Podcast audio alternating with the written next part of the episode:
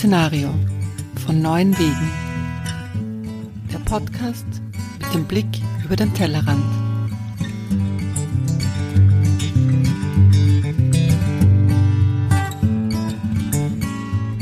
Willkommen bei der neunten Ausgabe von Szenario.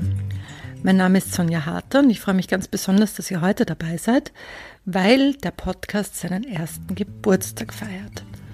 Da habe ich mir etwas ganz Besonderes ausgedacht. Äh, wie ihr wisst, spreche ich ja jedes Mal mit jemandem, der seinem Leben eine neue Richtung gegeben hat oder einen neuen Weg eingeschlagen hat. Und mein allererster Gast vor einem Jahr war Daniela, die mit ihrem Mann und ihren zwei kleinen Kindern zu einer Weltumsegelung aufgebrochen ist.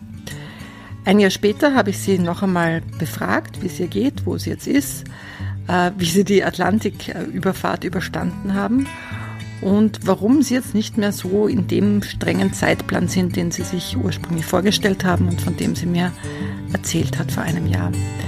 Ja, Daniela hat, wie schon das letzte Mal, logischerweise, sie ist ja nicht, äh, sie sitzt ja nicht mir gegenüber, äh, ihre Antworten auf dem Handy aufgenommen, direkt auf ihrem Boot. Und ich wünsche euch jetzt viel Spaß beim Zuhören. Ja, hallo Daniela, schön, dass du dir Zeit genommen hast. Ihr seid jetzt seit ein bisschen mehr als einem Jahr auf eurer Weltreise. Wie geht's euch? Ja, uns geht's super, wirklich. Wir hatten jetzt ähm, ein Jahr lang die Möglichkeit, alle Küstenländer Europas äh, sowie die Kanarischen Inseln und die Karibik zu erkunden und haben es bis nach Tobago geschafft. Äh, ich weiß nicht, ob ihr im Hintergrund das Wellenrauschen hört. Äh, wie ich das aufnehme, bin ich gerade in unserem Cockpit auf unserem Boot. Das ist geankert in einer Bucht äh, im Norden von Tobago. Heute gibt es eine ziemlich starke Brandung, das heißt, die Wellen sind, sind, hört man ordentlich von der Küste herauschen.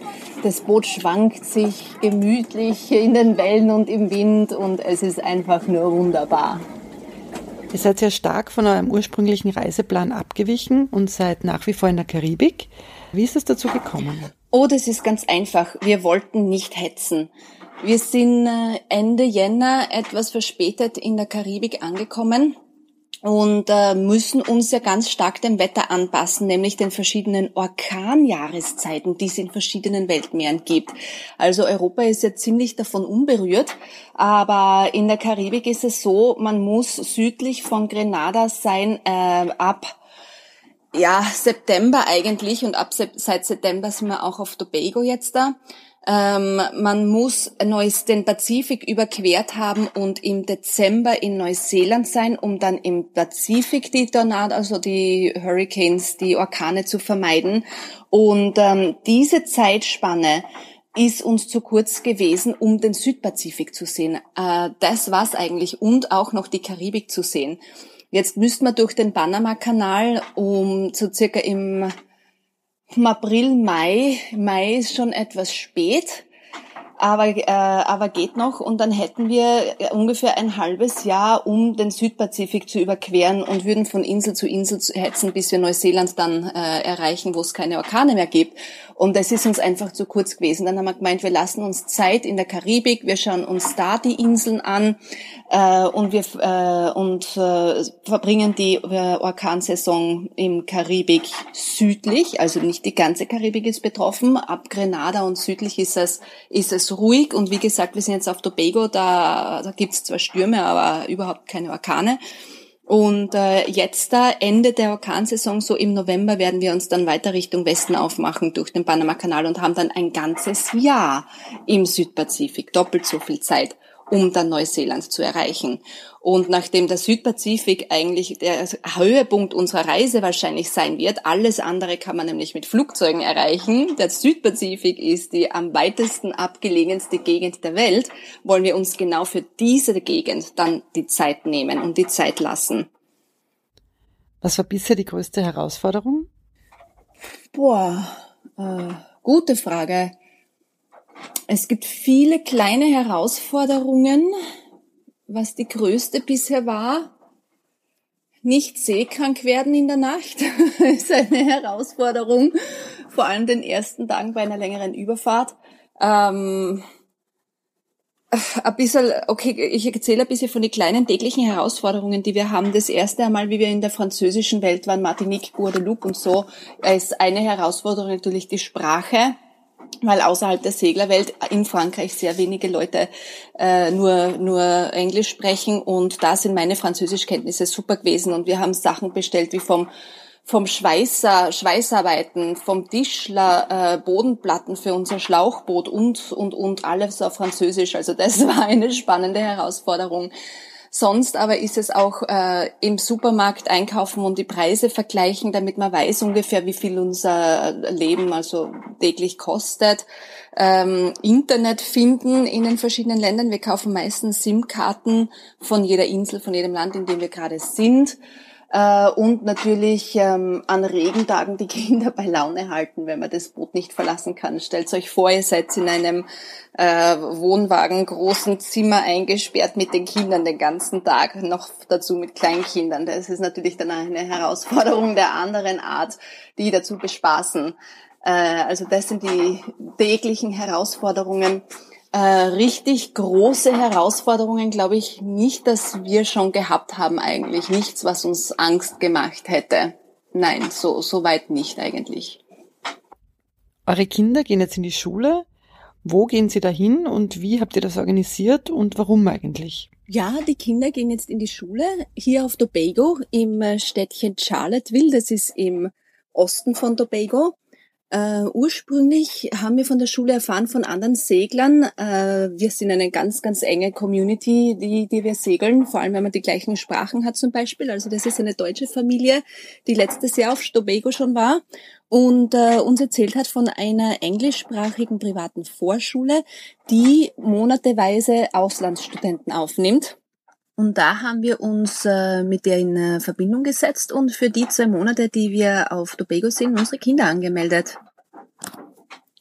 Der Inhalt ist ganz, ganz ähnlich wie das, was wir sowieso schon im Heimunterricht mit den Kindern gemacht haben. Also die Annika mit sechs Jahren lernt Buchstaben zu schreiben und äh, zu lesen und äh, einfaches äh, erstes Rechnen. Und äh, der Jonathan mit vier Jahren lernt also Muster äh, zu zeichnen, Formen erkennen und äh, eher mehr zu malen, dass er mehr präzise mit der Feinmotorik wird. Und genau das Programm wird in dieser Vorschule auch gemacht. Also hat uns das eigentlich super gepasst. Private Vorschule klingt, klingt teuer, ist es aber nicht. Sicher, wir müssen das privat bezahlen, aber hier auf Tobago ist es trotzdem ist es trotzdem von der Regierung finanziert, also auch Privatschulen. Das heißt, wir zahlen nicht mehr Schulgeld, als was auch äh, ein, lokale Leute hier bezahlen würden. Aber eben selbst. Und das kommt uns auf umgerechnet einen Euro pro Tag pro Kind und da ist ein warmes Mittagessen inkludiert. Also echt äh, äußerst leistbar. Und in der Zeit, die uns dann bleibt, das sind fünf Stunden am Tag, äh, fokussieren ich und mein Mann uns einfach auf die Arbeit, auf Bootprojekte, weil irgendwas ist immer zu richten oder zum, zu machen und äh, einfach auch, dass wir ein bisschen mehr Zeit für uns selber dann haben. Die Schule kann man sich so vorstellen, also das ist keine große Schule. Äh, stellt euch vor von einem ganz alten Heimatfilm eine Dorfschule. Und ungefähr das ist es. Äh, also wir reden von einem Haus mit einem Zimmer äh, das äh, so in zwei Sektionen geteilt ist, wo aber keine Wand dazwischen ist. In der einen sind die großen Kinder, die lesen und rechnen und schreiben lernen, mit so Pulten, die sich Richtung den ersten Lehrer äh, richten. Und daneben ist eine Tischgruppe, wo die kleinen Kinder sitzen und dabei zeichnen und Muster schreiben und so, und so weiter, gemeinsam mit der anderen Lehrerin gleichzeitig. Also klein und entspannt und sehr bunt, so wie alles in der Karibik eigentlich sehr bunt ist. Und wie geht's bei euch weiter? Was sind die nächsten Pläne? Im Großen und Ganzen sind unsere Pläne so, dass wir äh, bald weiter Richtung Westen wollen, durch den Panama-Kanal und ähm, danach nach Galapagos, nach Süden zu den Osterinseln und dann weiter nach Westen zu den ganzen südpazifischen Inseln. Das ist der große Plan. Im Detail schaut es dann so aus, dass wir noch bis Anfang November in ähm, Tobago bleiben und danach äh, via Grenada zu den ABC-Inseln sehen werden. Die ABC-Inseln sind Aruba, Bonaire und Curacao, die direkt äh, an der südamerikanischen Küste sind, also im Westen von äh, Tobago. Und dort werden wir das Boot erst einmal einen Monat lang an Land holen, um am Rumpf zu arbeiten, neu zu lackieren, alle möglichen Algen. Mittlerweile schaut unser Rumpf aus wie ein Korallenriff. Wir haben wirklich Fische, die uns da begleiten, den ganzen Weg. Kleine, süße, gestreifte, gelbe Korallenfische, die bei uns am Boot leben, weil wir eine Bewachsung haben. Es passiert einfach und das kommt weg. Gnadenlos. Und da wird das Boot einmal äh, in einer Werft sein für einen Monat und wir gleichzeitig in Europa auf Besuch. Was natürlich schön ist, weil dann werden wir die Vorweihnachtszeit und möglicherweise sogar die Weihnachtszeit in Europa mit der Familie verbringen, bevor wir dann für ein Jahr lang nicht mehr erreichbar sind. Und äh, durch Panama wird es wahrscheinlich Anfang nächsten Jahres gehen. Danach nach Galapagos. Dafür tun wir auch unseren Rumpf herrichten. Galapagos erlaubt nämlich null Null Toleranz haben die, wenn es dann zu Einführung von irgendwelchen anderen Lebensformen kommt und Bewachsung am Rumpf äh, ist ganz, ganz schlimm. Da kommt ein Taucher mit dem Zollbeamten gleichzeitig, der sich schaut, ob wir überhaupt auf Galapagos landen dürfen oder ob wir zu viele Algen haben, die das Ökosystem dort stören kann. Also die sind da sehr, sehr vorsichtig. Äh, also danach nach Galapagos. Wir sind zuversichtlich, dass wir da landen können.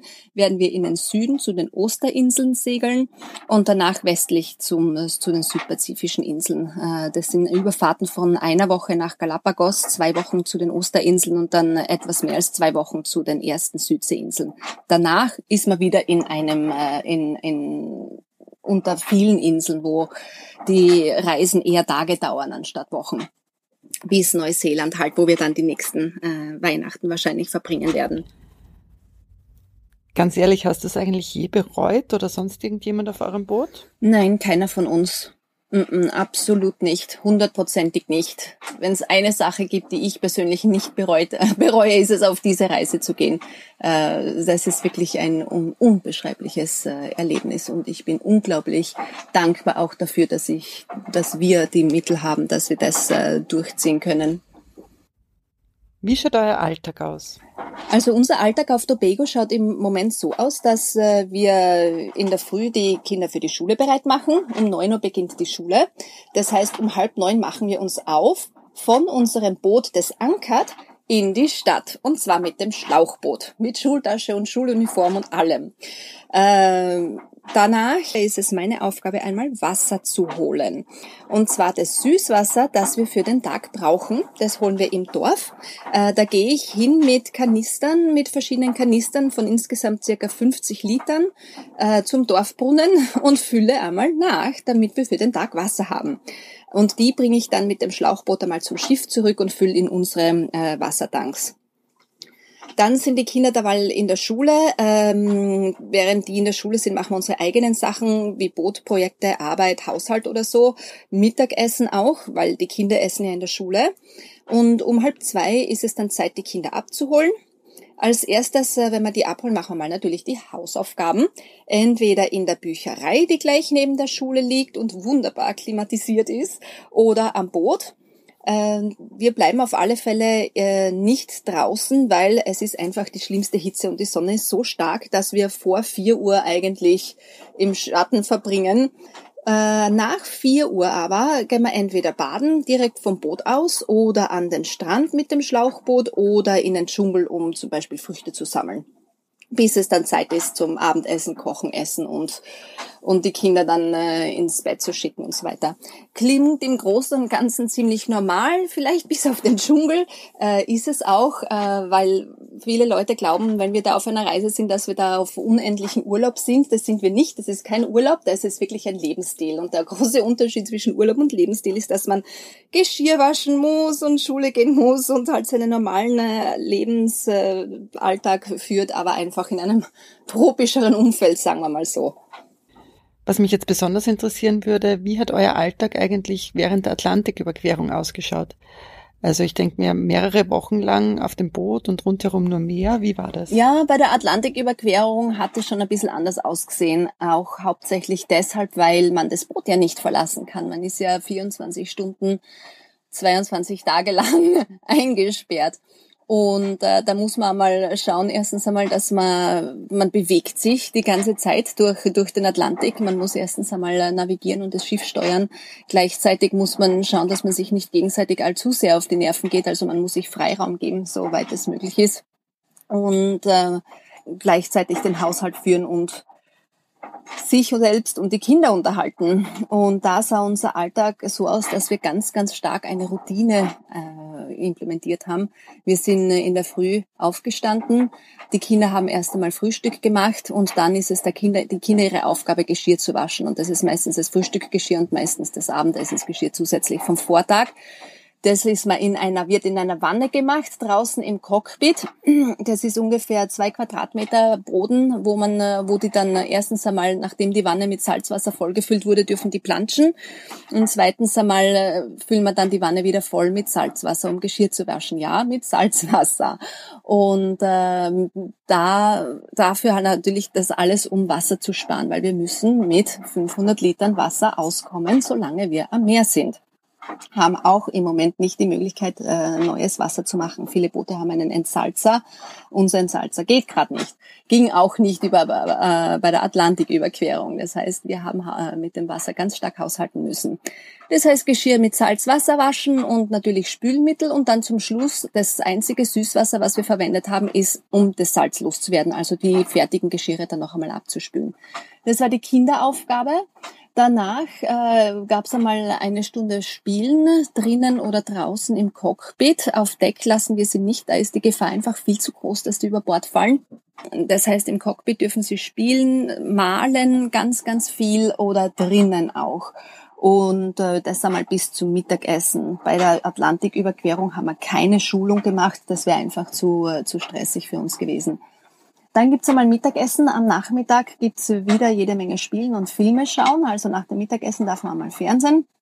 Und äh, vor dem Abendessen oder nach dem Abendessen ist einmal äh, Kinder-Energieloswerdezeit und da haben wir meistens so Mini-Disco veranstaltet, also Musik eingeschalten und die sind einfach im Boot herumgehüpft wie wild oder am Bett gehüpft, weil die müssen ihre Energie vom Tag loswerden, wenn sie den ganzen Tag nicht raus dürfen und da dürfen sie dann auch effektiv am, hauptsächlich am Elternbett, was größer ist, herumhüpfen wie wild und herumtoben.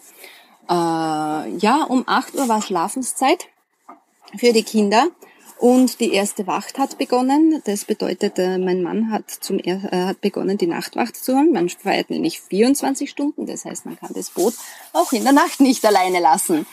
Äh, das bedeutet, mein Mann war wach bis 4 Uhr in der Früh und hat das Boot gelenkt und um 4 Uhr war dann Wachtablöse. Nach genau sechs Stunden, also 10 bis 4 war meine Schlafenszeit. Und dann vier bis elf ungefähr war die Schlafenszeit meines Mannes, weil er ein bisschen Zeit vergeht bei der Wachtablöse. Und ähm, dann ab vier bin ich aufgestanden und habe die Wacht übernommen und äh, das Boot gelenkt um bis um sieben, halb acht ungefähr dann wieder die Kinder aufstehen und der normale Tag beginnt. Bootlenken und Kinder betreuen geht gleichzeitig eigentlich recht gut, weil wir einen Autopiloten haben. Das heißt, äh, ich kann rausgehen, herumschauen, ob wohl nichts im Weg ist. Keine anderen Schiffe oder Wale oder so. Also Unfälle, wo man auf Wale trifft, sollen eigentlich ziemlich, äh, ziemlich häufig vorkommen anscheinend und dann rein den Kindern Frühstück richten, wieder rausschauen, dass wieder nichts im Weg ist, wieder rein und den Kindern irgendwas richten und so weiter. So ging das eigentlich dann 22 Tage lang. Äh, nur ein ganz ein kleiner Nervenzusammenbruch, so am Tag 18 ungefähr, wo ich gedacht habe, ich will wieder heim. Gab aber nichts drumherum, wo man irgendwie heim könnte. Der schnellste Weg war einfach weiter segeln und die Fahrt zu Ende bringen, bis wir dann wieder festen Boden unter Füßen hatten. Und äh, ja, wie man das so auf, auf den Filmen dann sieht, wenn die Seefahrer endlich nach Monaten auf der See ankommen, den Sand busseln, das haben wir nicht gemacht, aber es war wunderschön, endlich dann wieder Land zu sehen nach 22 Tagen von ununterbrochenem Blau. Für alle, die sich jetzt Ähnliches überlegen, könntest du vielleicht einmal die Vor- und Nachteile eines, einer solchen Reise erklären und vielleicht auch sagen, wie man das finanziell überhaupt stemmen kann? Also wenn ich so mit anderen Seglern rede und andere Segler sehe, gibt's äh, drei verschiedene Typen von Seglern, wenn es um das äh, Finanzielle geht und wenn es um die Einkommensquellen geht. Die allergrößte Gruppe an Seglern sind jüngere Pensionisten. Die haben schon in Urlauben vorher gesegelt. Äh, wenn es an die Küstenländer kommt, Deutschland äh, und die skandinavischen Länder, Niederlande und so, Frankreich, da sind sehr viele, haben ihr eigenes Segelboot auch schon während ihrer Arbeitszeit noch gehabt und haben gemeint, wir machen jetzt eine längere Reise, wenn wir in der Pension sind. Die haben ein regelmäßiges Einkommen von der Pension und dafür durch ist die Reise eigentlich von Anfang an abgesichert. Die zweite Gruppe an Seglern sind ähm, kinderlose Gruppen, also entweder kinderlose Paare. Ich kenne aber auch Boote, wo sich äh, ein paar Freunde einfach zusammentun und die Reise gemeinsam machen. Äh, und die finanzieren sich das entweder dadurch, dass die entweder nur kurz unterwegs sind und da ihre Besparnisse haben, äh, die sie dann schon langsam aufbrauchen, äh, oder oder auch sehr, sehr stark äh, durch äh, soziale Medien, also durch Sponsorship und Einkommen, die man dann von YouTube oder von Instagram hat. Und die machen dann Blogs oder äh, Filme auf YouTube und äh, können sich das finanzieren. Ich habe da ein bisschen reingeschaut. Ich habe äh, beide bei Instagram und bei, äh, bei YouTube und ich kann sagen, das ist ein Vollzeitberuf äh, die Vide Videos so zu machen, damit äh, sie zu einem Niveau kommen, dass man, äh, dass man Sponsorgelder bekommt und, und viele Folger auf YouTube und auf Instagram. Äh, und äh, das ist etwas, was, was schwierig ist dann, wenn man in der dritten Gruppe ist. Die dritte Gruppe und bei weitem kleinste Gruppe sind Familien. Äh, Familien mit Kindern, äh, weil da sind die Hürden etwas größer. Man muss eine Familie ernähren können und die Kinder schulen, während man sich hauptsächlich im Ausland befindet und nur selten zu Hause ist. Und äh, da ist es meistens so, dass, ähm, dass äh, die einer von der Familie arbeitet, Teilzeit meistens, äh, und zwar vom Boot aus. Äh, ich kenne Schriftsteller, ich kenne andere Programmierer, ich kenne äh, Designer, aber auch Forscher, äh, die das, ähm, die das machen und die ein Einkommen dadurch dann beziehen, während das andere Elternteil derweil äh, auf die Kinder schaut oder die Kinder schult. Wenn du mich fragst, für Leute, die sich Ähnliches überlegen, wie kann man den ersten Schritt dann wagen, ähm, es kommt ein bisschen darauf an, was für Ängste man hat. Ja, wir alle haben Ängste. Für die einen ist es die Angst, werde ich seekrank. Äh, ja, dann gehe mal auf ein Boot und schau, nimm eine Fähre nach Dänemark oder sowas und äh, im nächsten Urlaub schau, ob du seekrank wirst, ob es dir schlecht wird, wenn die Fähre fahrt oder oder nicht. Es ist ganz leicht zum herausfinden äh, sind die Ängste, schaffe ich es mit jemandem auf so kleinem äh, Raum zusammenzuleben, dann mietet euch einmal ein Wohnmobil äh, und macht einmal zwei Wochen Urlaub im Wohnmobil. Kommt ihr nicht geschieden wieder zurück, dann schafft ihr das. Ähm, also das, das kommt alles, äh, alles ein bisschen drauf an. Will man es wirklich dann äh, wagen, ist es einfacher, wie ich im ersten Interview schon äh, gesagt habe, einfach einmal ein Segelboot chartern. Das kostet nicht mehr umgerechnet als eine Hotel, ein Hotelurlaub. Man chartert ein Segelboot und segelt einfach einmal herum, um herauszufinden, ob man Segeln überhaupt mag. Kann man nicht selber segeln, kommt das mit einem Captain ist dann etwas teurer, aber auch nicht das Ende der Welt. Ist wirklich leistbar, einen Segelurlaub zu machen, wenn man ein Boot chartert. Ähm, da kann man auch dann ganz toll herausfinden, mag man überhaupt segeln? Ähm, wie ist es, wie fühlt es sich an, wenn sich der Boden unter deinen Füßen die gesamte Zeit bewegt? Und ähm, wie fühlt sich die Freiheit an, die man dafür hat, von, von Stadt zu Stadt, von Hafen zu Hafen zu segeln eigentlich? Und ähm, das ist, äh, das ist ein, ein guter erster Schritt. Und dann natürlich segeln lernen, das muss man nämlich können. Äh, man äh, einen Segelschein machen, finde ich, ist es um und auf, äh, sich übers Wetter informieren, sich über ähm, die besten Routen, um die Welt zu informieren. Gut, das ist drei Minuten Internetrecherche, aber dann auch noch äh, Kurse setzen und so. Also einen Segelschein machen, finde ich, ist, ist ein ganz ein wichtiger Grund, um segeln zu können, sich nicht einfach in ein Segelboot zu setzen und dann geradeaus, äh, geradeaus lenken. Das wäre fahrlässig meiner Meinung nach. Also das wären so ein bisschen die, die Einstiegsschritte.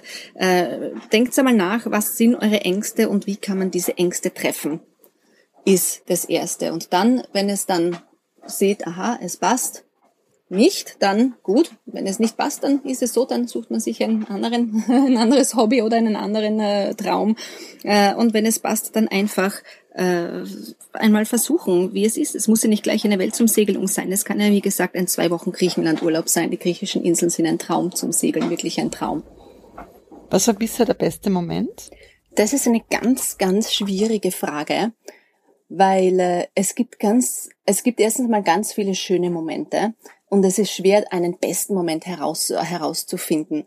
Äh, und schöne Momente sind alles zum Beispiel, wenn man wieder mal einen Fisch gefangen hat.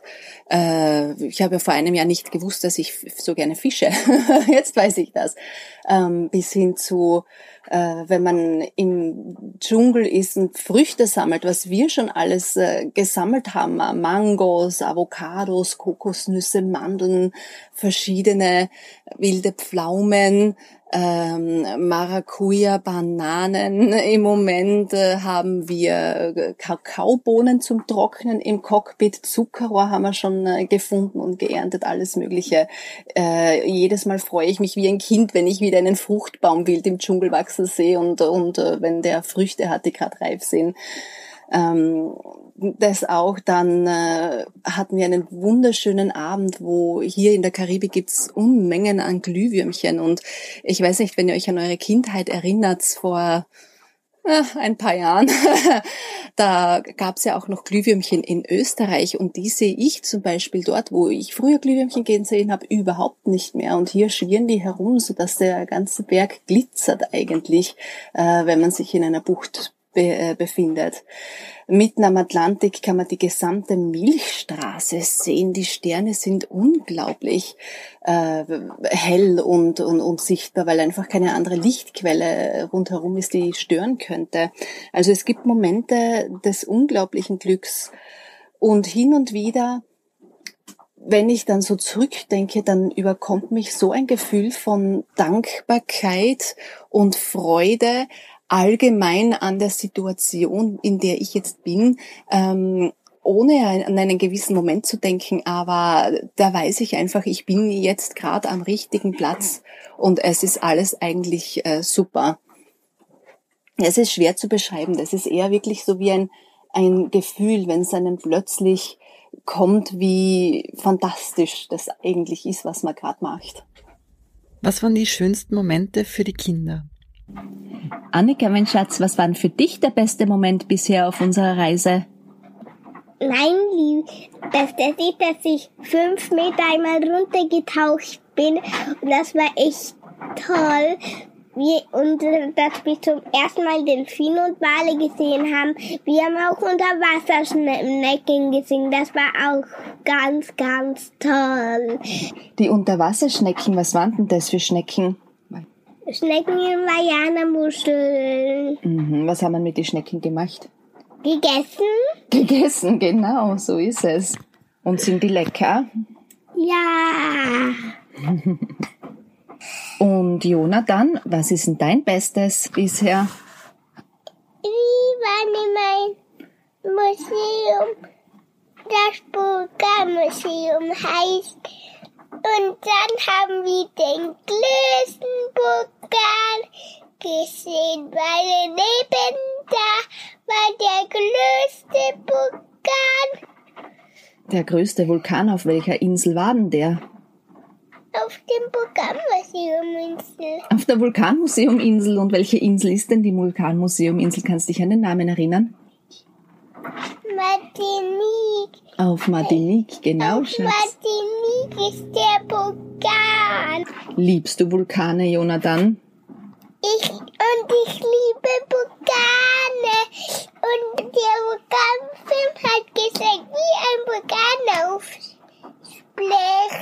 Und das war sehr lange. Okay, danke ihr zwei Süßen. Wollt ihr noch Baba sagen? Papa! Oh, das war jetzt sehr lieb von euch. Äh, Daniela, jetzt hast du von den schönsten Momenten berichtet. Was war eigentlich der schlimmste oder gefährlichste Moment? Der schlimmste Moment war wahrscheinlich bei der Atlantiküberquerung, so zwei, drei Tage außerhalb von äh, Barbados, unserem äh, Ziel, ähm, wo wir in eine Sturmböe gekommen sind. Völlig unerwartet. Äh, das gibt's äh, äh, hier und da, genau am Rande von, von Tiefdruckgebieten, also am Rande von Regengebieten, ist, kann der Wind sehr stark sein und von sehr eigenartigen Richtungen kommen. Und äh, was uns da passiert ist, da war ich alleine am Deck. Das war gerade zu meiner Nachtwacht. Es war aber auch schon hell. Schätze mal tief so um sechs, sechs, halb sieben herum in der Früh. Äh, wir hatten einen Kurs, der uns sehr weit nördlich von Barbados brachte. Der Wind hat sich dann noch mehr gedreht und wir würden entweder noch weiter in den Norden, also so Richtung Bahamas, Florida segeln, anstatt nach Barbados. Deshalb habe ich mir gedacht, ich bringe das Segel, äh, das Vorsegel, Genua heißt es auch, äh, über auf die andere Seite, damit ich auf dem gleichen Kurs bleiben kann und das Boot aber den, den Wind anders fängt. Äh, hab mit dem begonnen. Wir hatten wunderschöne 20 Knoten Wind. Das sind 40 km/h ungefähr. Das ist ein wunderschönes Segeltempo. Und ähm, und äh, war mitten in dem Manöver, als plötzlich aus dem Nichts ein Windstoß auftauchte. Das Ganze hat, was ich jetzt beschreibe, hat circa 15 Minuten nur gedauert. 15 sehr lange Minuten. Und ähm, der Windstoß ist, innerhalb von zwei Sekunden ist der Wind von ähm, 20 Knoten, also 40 kmh auf 80 kmh gestiegen kam auch aus einer völlig anderen Richtung, weil am Rande von Tiefdruckgebieten äh, der Wind sich oft dreht und oft wirbelt, äh, riss mir das Schot, also das Seil zum Segel aus der Hand.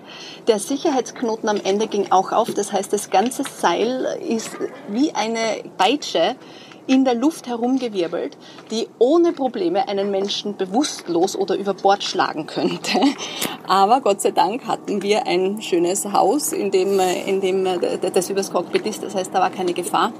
Was aber passiert ist, ist, dass das Seil sich so in anderen Seilen äh, verheddert hat, dass wir das Segel nicht mehr reinholen können. Das hat gedonnert, das hat geflattert. Äh, das ist eigentlich der Tod vom Segel, wenn das Segel flattert, sagt man. Äh, und, äh, und ich hätte es nicht mehr geschafft, das, das, Segel auf die andere Seite zu tun. Das ist einfach nur mehr im Wind äh, herumgerissen worden. Gleichzeitig hat sich der Wind gedreht und kam plötzlich von der komplett anderen Seite, hat sich im Großsegel, äh, hat das Großsegel, äh, wie heißt es, ja, sich verfangen, kann man sagen, sobald sich der Wind verfangen kann, was normal kein Problem ist. Weil wenn der Wind sich dreht, dann bewegt sich einfach das Segel auf die andere Seite. Äh, man muss halt nur schauen, dass man da gerade nicht im, im Weg vom Baum ist, um den auf den Kopf zu bekommen. Aber das ist auch bei uns überhaupt keine Gefahr, weil der außer Reichweite ist. Und äh, normalerweise fährt man da normal weiter. Aber nachdem wir den Wind von hinten hatten, hatten wir einen Preventer installiert. Das ist eigentlich nichts anderes als ein Seil zum Baum, der das, der das auf einer Seite hält. Das heißt, er hat nicht autokorrigieren können. Der Wind hat das Segel von hinten genommen, das ganze Boot zur Seite gedrückt. Ich konnte nicht mehr navigieren. Der Autopilot, das waren solche Kräfte, das waren Tonnen an Kräfte, das auf dem einen Segel lag. Und ähm, was das verursacht, ist erstens einmal, dass äh, wir nicht mehr navigieren haben können. Wir sind im Wasser gelegen. Wir sind auch sehr stark auf der Seite gelegen. Äh, wir hatten circa 40 Grad Neigung. Das bedeutet, das Wasser kam über die Reling äh, zum Boot aufs Deck hinauf. Alles, was nicht nied- und nagelfest war drinnen, inklusive die Messer in der, in der Küche vom Vorabend noch, flog quer durchs Zimmer. Die Kinder rollten aus dem Bett. Das ist ein spannendes Aufwachsmanöver, sehr effektiv. Äh, wollten natürlich sofort hinausklettern, um zu schauen, was los ist. Äh, ich schrie nur mehr rein mit euch und hinsetzen und festhalten. Und übrigens den Papa aufwecken. Ich konnte nämlich das Boot nicht mehr auf den richtigen Kurs bringen. Der Wind hatte das so unter Kontrolle, dass das Boot nur mehr schief im Wasser lag. Äh, weil ich habe mir gedacht, wenn ich mit beiden Händen das Lenkrad jetzt dann nehme und versuche wieder auf den richtigen Kurs zu kommen, wird es funktionieren. Äh, stellt sich aber heraus, dass 80 kmh Wind äh, und ein 15 Tonnen Boot stärker sind als ich. ähm, gemeinsam mit meinem Mann habe ich es dann versucht, der, der auch äh, etwas verwirrt aus dem Zimmer geklettert kam, fast auf allen Vieren, ähm, ist auch nicht gegangen. Dann haben wir halt den Motor eingeschalten und mit voller Kraft Motor haben wir dann geschafft, eine Geschwindigkeit zusammenzubringen bekommen, dass wir das Boot wieder korrigieren könnten und auf den richtigen Kurs zurückbringen könnten und uns aus dem schlimmsten Wind äh, bringen konnten. Äh, einige Schäden haben wir davon davon gezogen, beides am Großsegel. Äh, auf wundersame Weise wurde unser Vorsegel nicht beschädigt, obwohl das wirklich vom Wind geschlagen worden ist, gerissen worden ist im Wind. Es ist eigentlich nichts passiert und unser Großsegel ähm, hat Schaden bekommen, sowie einige, einige Kleinteile vom Masten. Nichts, was man nicht reparieren konnte. Äh, und hinterher waren wir ungefähr eine Stunde unterwegs, um innen drinnen wieder aufzuräumen und alles wieder an seinen Platz zurückzubringen. Danach war die ganze Show eigentlich vorbei und wir hatten keine weiteren Zwischenfälle mehr am Atlantik. War es anstrengend? Ja. War es gefährlich? Nein, nicht wirklich. Äh, unser Haus, wie gesagt, hat uns vor dem äh, Seil geschützt, hat uns vor dem Baum geschützt auch. Also gewisse, also alle Schläge, die das Seil ausgeteilt hat, sind einfach an den Fenstern stehen geblieben. Plexiglasfenster kann man nicht so leicht kaputt machen. Das heißt, da ist Gott sei Dank auch nichts passiert. Sonst in, in unmittelbarer Gefahr war man nicht. Auch bei 40 Grad ist das Boot stabil im Wasser. Es braucht viel, viel mehr äh, Kraft, um, um ein Boot umwerfen zu können oder sogar kentern zu können. Also da war äh, keine Gefahr begeben. War es trotzdem ein ordentlicher Adrenalinkick? Ja, definitiv. Will ich gerne nicht noch einmal ausprobieren. Wonach sehnst du dich im Moment? nach einer Bretteljausen und am sauren Salat und am kalten Glas Semmling im südsteirischen Weinland und einen dermen Urlaub. ja, ja, ja, genau nach dem sehne ich mich eigentlich immer, außer wenn ich gerade dort bin. Kannst du dir überhaupt vorstellen, wieder zurück in dein altes Leben zurückzukehren? Oh ja, absolut. Weil äh, wie jeder Lebensstil hat ja auch dieser hier Vorteile und Nachteile. Äh, der Nachteil ist natürlich, dass äh, wir uns nach einem Garten sehnen, bei dem man einfach rausgehen kann, äh, ohne schwimmen zu müssen. Ähm, jederzeit, wenn man will. Äh, dann Heim, Heimschulung, Heimunterricht ist auch ziemlich anstrengend. Da übergebe ich ab der dritten Klasse dann gerne an eine Schule und an gelernte Pädagogen. Und ähm, wir haben gewusst, dass wir das äh, nur für eine Weile machen. Das ist das Erste. Zweitens, äh, wir leben ja nach wie vor weiterhin in Schweden und ähm, sind auch regelmäßig wieder zu Hause. Also für uns ist es äh, überhaupt keine Frage, dass wir wieder zurückkehren werden nach Schweden. Ob wir genau in der gleichen Lebensart an sind, also mit einer Wohnung mit zwei Vollzeitjobs und so weiter, weiß ich nicht. Ob das die gleichen Jobs sein werden, weiß ich auch nicht. Äh, wir nehmen das einfach jetzt äh, so, wie es ist, als, äh, als dieses Abenteuer. Wir werden uns definitiv dadurch auch verändern und entwickeln und vielleicht neue interessante Möglichkeiten finden oder suchen. Und äh, wenn wir zurückkehren, werden wir auch das wieder dann nehmen, so wie es kommt. Äh, aber wieder zurückkehren in unseren, äh, unseren alten Lebensstil an Land äh, mit einem geregelt, mehr geregelteren Leben, das werden wir absolut machen und es ja, wird auch sicher kein Problem sein. So, zum Abschluss würde ich dich gern fragen, wo wirst du sein, wenn wir uns in einem Jahr wiederhören, um den zweiten Geburtstag von Szenario mit einem Interview zu feiern?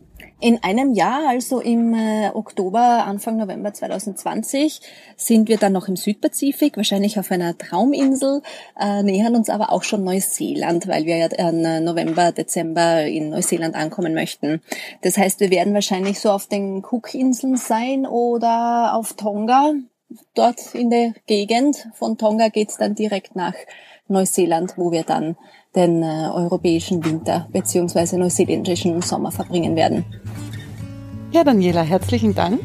Ich freue mich auf unser nächstes Gespräch.